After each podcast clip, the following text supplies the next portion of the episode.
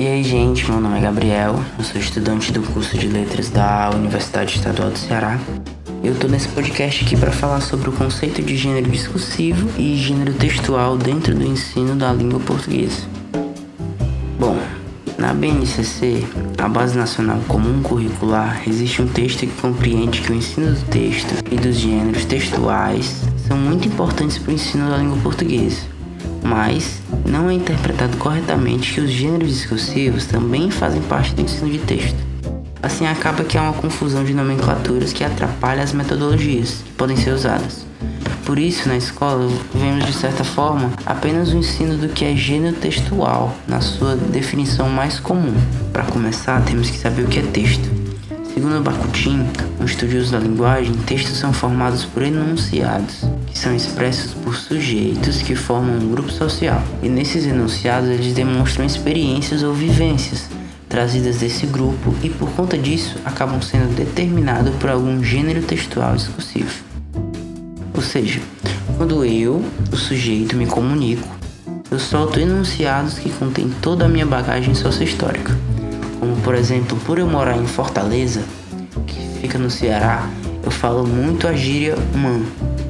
Isso faz parte do meu contexto.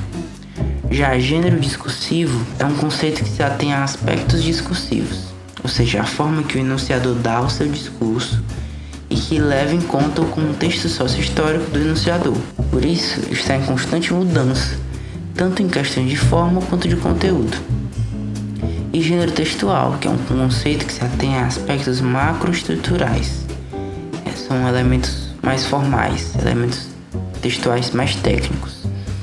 É difícil dizer onde os gêneros textuais e discursivos começam e acabam, pois temos que levar em conta em que perspectiva observamos esse conceito, seja através da linguística textual ou pela análise do discurso. Na escola, através da PCN, que é o Parâmetro Curricular Nacional, o ensino da língua deveria estar principalmente ligado ao estudo de textos e sua diversidade, para os alunos terem domínio da escrita, da leitura, da interpretação.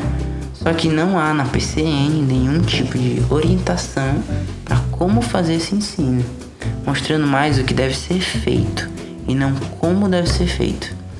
E a partir daí, o, o Dawes e o Schneuli, que são dois estudiosos brasileiros do, de gêneros textuais, criaram a, a proposta chamada sequência didática, que é um conjunto de várias atividades organizadas em um sistema com a temática voltada para um dos gêneros textuais, seja ele escrito ou oral.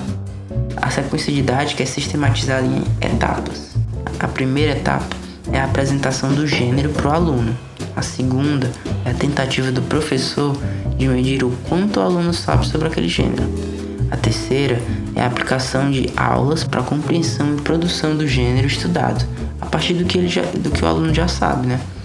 E a quarta etapa, onde deve ser checado o que o aluno aprendeu nos estudos desse gênero, que pode ser por atividades. E esse sistema ajuda o aluno a entender onde está o papel e as características dos gêneros no nosso cotidiano social, e também a produzir esses gêneros, Além das etapas, há critérios para o gênero que vai ser estudado a seguir.